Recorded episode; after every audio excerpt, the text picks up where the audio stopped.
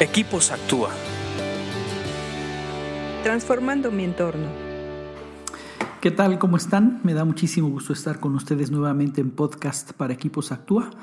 Estamos estudiando el libro de Proverbios para tener un poquito más de sabiduría.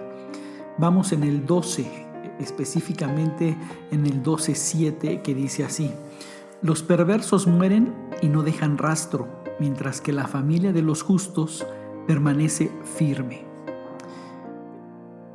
Ya creo que hemos quedado en lo que es un perverso y lo que es un justo. Lo hemos visto en otros proverbios. Si es la primera vez que nos estás escuchando, perverso es aquel que intencionalmente hace maldad, el que con toda intención quiere dañar a las personas o hacer un mal. Te puedes equivocar, eso no te hace perverso, puedes cometer y dañar a alguien, pero sin querer o, no sin la intención de dañar y no te hace perverso, pero perverso te hace que tú intencionalmente busques el mal de una persona.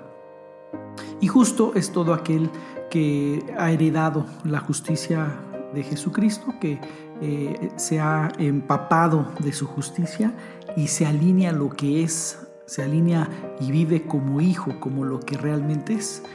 Entonces aquí vemos que cuando los, perversos se mueren, no dejan rastro, se olvidan, nadie se acuerda de ellos, no hay herencia. Mientras que la familia de los justos dice que se queda firme, permanece firme. En alguna ocasión escuché que las bendiciones de Dios se heredan y que se pueden heredar a los hijos. Y eso me ha llamado siempre la atención porque cuando Dios quiere bendecir a alguien, Piensa en ti que te va a bendecir, pero también piensa en tus hijos y en los hijos de tus hijos. La bendición es heredada.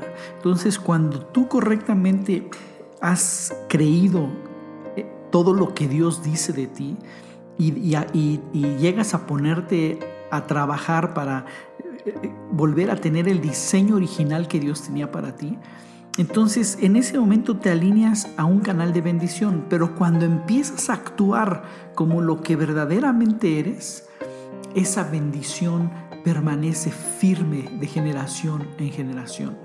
Por eso es que es muy importante ser coherente con lo que creemos, actuar conforme a lo que creemos, porque eso hará que dejemos herencia, eso hará que nuestro nombre y nuestra bendición que recibimos la podamos heredar a nuestros hijos y ellos a sus hijos. Medita en esto y vamos a seguir leyendo proverbios. Acuérdate que hacerlo nos hace más sabios.